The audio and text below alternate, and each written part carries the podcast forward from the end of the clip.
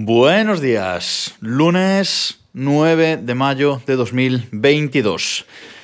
La semana pasada no hubo podcast porque cogí una gastroenteritis de caballo y estuve bastante jodidillo, la verdad.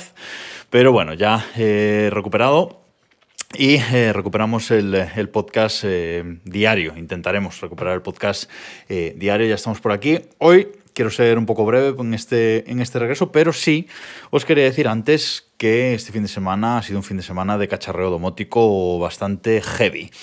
Y el jueves os voy a contar la cosa más molona que, que he estado montando estas últimas eh, semanas y que hemos montado en su ubicación final eh, por fin este, este fin de semana. Os recomiendo escuchar atentamente el jueves domótico de, de, esta semana.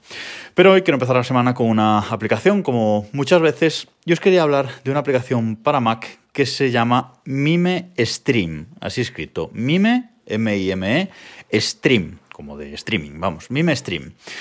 ¿Y qué es esto? Bueno, pues es una aplicación para Mac, es un cliente para Mac de eh, Gmail, del correo de eh, Gmail.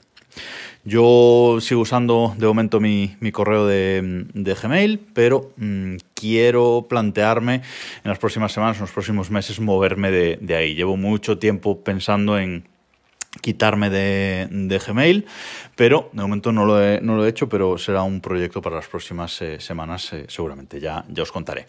Pero quienes seguimos usando Gmail de momento, quienes eh, me escucháis y lo seguís usando, y usáis Mac, pues este cliente seguramente os interese. Como digo, es un cliente eh, de correo nativo para Mac pensado para eh, Gmail. Visualmente es eh, muy bonito, es muy minimalista, tiene un iconito así de un sobre azul del que dentro sale una carta blanca, un icono bien, sin más. Y luego lo que, lo que es la aplicación pues es una aplicación eh, parecida a la aplicación de correo del sistema o incluso a SparkMail, que ya os hablaré de ella también, que es la que uso actualmente. Y bueno, pues es una aplicación en la que tenemos eh, tres columnas, tres espacios, digamos, ¿vale? Tenemos en la parte eh, izquierda, pues eh, los, los buzones de, de correo, ¿vale? Las carpetas recibidos, destacados, borradores, enviado, etcétera, spam, etcétera. Y debajo tenemos lo que son las etiquetas de eh, Gmail. No implementa carpetas este cliente, sino que implementa etiquetas igual que eh, hace Gmail en la página web. En la segunda columna tenemos la lista de la previsualización y la lista de los correos leídos y no leídos con su eh, circulito azul o no, si está leído o no leído. Y en la derecha pues ya tenemos una gran zona donde eh, leemos el contenido del, del, correo con los típicos botones arriba de archivar, eliminar, marcar como no leído, etcétera, etcétera, etcétera. Funciona muy rápido, eh, funciona muy bien y como digo, es muy eh, minimalista y está pensada solo, eso sí, para cuentas de Gmail.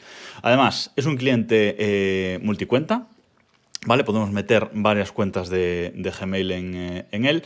Y como digo, mmm, es de los mejores clientes que implementa las etiquetas de, Gmail. Ya sabéis que en Gmail un correo puede tener varias etiquetas, en cambio en otros, en otros clientes de correo eh, tenemos que usar carpetas y un correo solo puede estar en una eh, carpeta.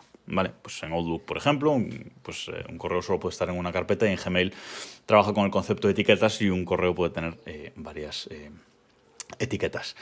Como digo, es muy, eh, eh, muy minimalista y funciona muy rápido. Además, eh, ya soporta Apple Silicon desde, la entrada. Es súper rápido. A mí me sorprende siempre lo rápido que es al abrirlo y al moverte por, por los menús, leer correos, etc. Es muy, es muy rápido. Tiene notificaciones de sistema, funciona con alias, funciona con las firmas perfectamente. Tienes la búsqueda de Gmail, va a hacer la búsqueda a la nube, no es, no es una búsqueda local. Tiene gestos, eh, tiene atajos de teclado, y eh, bueno, luego tiene filtros y hay cosas que irán metiendo nuevas como las respuestas en eh, vacaciones, las respuestas automáticas, que eso todavía no está, pero anuncian que lo estará pronto. Este correo de momento es gratuito porque está en beta, ¿vale? Tenéis que ir a su página web, mimestream.com, que os dejaré el enlace en las notas de este episodio. Y ahí tenéis que meter eh, vuestro email en una cajita de texto que, hay y darle a eh, Join the Beta, unirme a la eh, beta.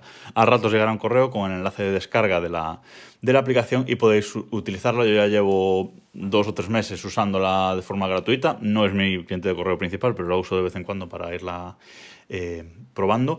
Y como digo, es, eh, es gratuita y funciona muy bien. No sé cuando salga de beta cuánto costará o cómo será su plan de negocio. Pero de momento podéis utilizarla en esta beta, que además es muy estable, ya os lo digo yo, que no, que parece un programa eh, final. Y nada más por hoy, solo quería recomendaros esta aplicación. Nos escuchamos mañana.